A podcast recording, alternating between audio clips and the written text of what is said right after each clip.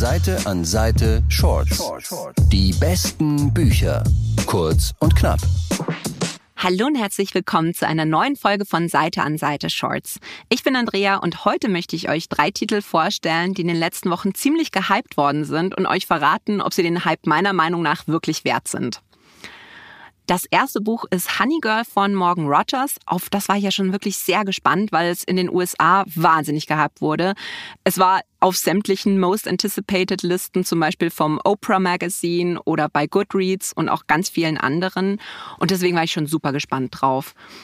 Es geht darin um Grace, die hat elf Jahre lang wirklich wahnsinnig hart gearbeitet, um Astronomin zu werden. Jetzt hat sie aber richtige Probleme nach ihrem Abschluss als schwarze, queere Frau einen Job in diesem Bereich zu finden.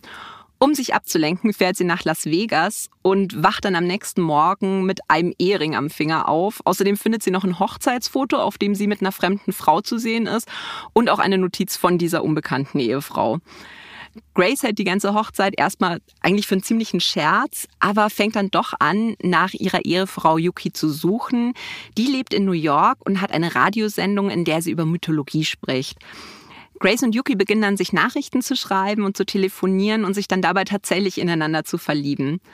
Ich muss ganz ehrlich sagen, dass Honey Girl nicht unbedingt das war, was ich erwartet habe, weil ich dachte eigentlich, es ist nur so eine süße, queere Liebesgeschichte, aber es war tatsächlich viel, viel mehr als das. Es geht nämlich auch um Mental Health, es geht um Alltagsrassismus, aber auch eben um Mythologie, um das Weltall. Und außerdem haben die beiden Protagonistinnen wirklich großartige und sehr diverse Freundeskreise, bei denen ich am liebsten sofort eingezogen wäre. Ich war deshalb wirklich total positiv überrascht von Honey Girl und es hat mich so ein bisschen an Queenie von Candice Carthy Williams erinnert. Allerdings ist es tatsächlich noch ein Stück weit diverser und hat noch eine wirklich schöne Liebesgeschichte. Also eine ganz große Empfehlung von mir.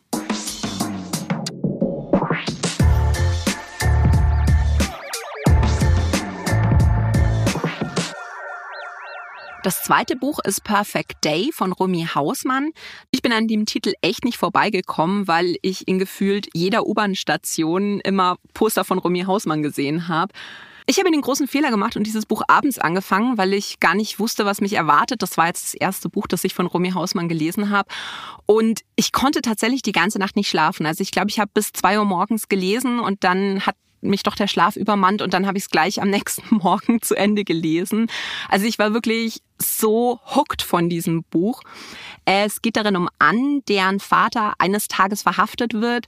Er soll nämlich zehn kleine Mädchen brutal ermordet haben. Und Ann kann es überhaupt nicht glauben, weil ihr Vater eigentlich ein wahnsinnig liebevoller, aufopferungsvoller Vater immer war. Und sie hat auch das Gefühl, dass die Polizei wichtige Hinweise ignoriert und beginnt deshalb auf eigene Faust zu ermitteln. Also für mich war das wirklich so eine totale Überraschung. Ich lese ja sonst eher weniger Thriller und dachte mir jetzt aber mal, na komm, was hat's mit diesem Buch auf sich? Und ich konnte, wie gesagt, kaum aufhören. Also wirklich auch hier The Hype is Real, große Empfehlung.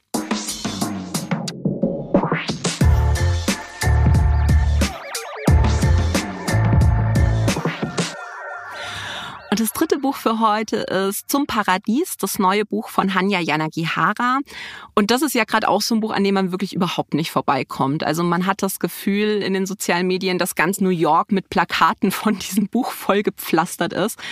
Ähm, mit ein wenig Leben hat sie uns ja allen das Herz gebrochen. Zum Paradies ist jetzt so ein richtig dicker Schmöker. Der hat 900 Seiten. Und es ist auch ein bisschen schwierig, den Inhalt zusammenzufassen. Die Geschichte teilt sich nämlich in drei Handlungsstränge. Die spielen 1893, 1993 und 2093. Im ersten Teil sind wir in Amerika, aber nicht das Amerika, das wir kennen, sondern das ist eigentlich eine regelrechte Utopie. Es sind nämlich in ein paar Staaten ganz andere Gesetze in Kraft getreten. Es gibt halt zum Beispiel schon 1893 dort die Ehe für alle und auch wirkliche Gleichberechtigung zwischen den Geschlechtern. Dort lernen wir dann David kennen, der ist Erbe von einer sehr reichen und angesehenen Familie und soll dort einen älteren Mann heiraten, verliebt sich dann aber in einen eher zwielichtigen Typen. Der zweite Teil spielt dann während der AIDS-Krise und im dritten Teil rutschen wir dann in eine regelrechte Dystopie. Da haben nämlich Klimakrisen und Pandemien voll zugeschlagen. Alle drei Teile sind aber wirklich miteinander verbunden durch ein Haus am Washington Square, in dem alle Protagonistinnen leben und auch dadurch, dass sie eigentlich alle die gleichen Namen haben. Also man hat das Gefühl, dass sich die Geschichte wirklich über mehrere Jahrhunderte erstreckt und man die Beziehung der Menschen zueinander in verschiedenen Paralleluniversen betrachtet. Ich muss an der Stelle sagen, es ist mit 900 Seiten wirklich ein ganz schöner Schmöker. Und der Anfang hat mich voll gecatcht. Es hat aber durchaus auch seine Längen.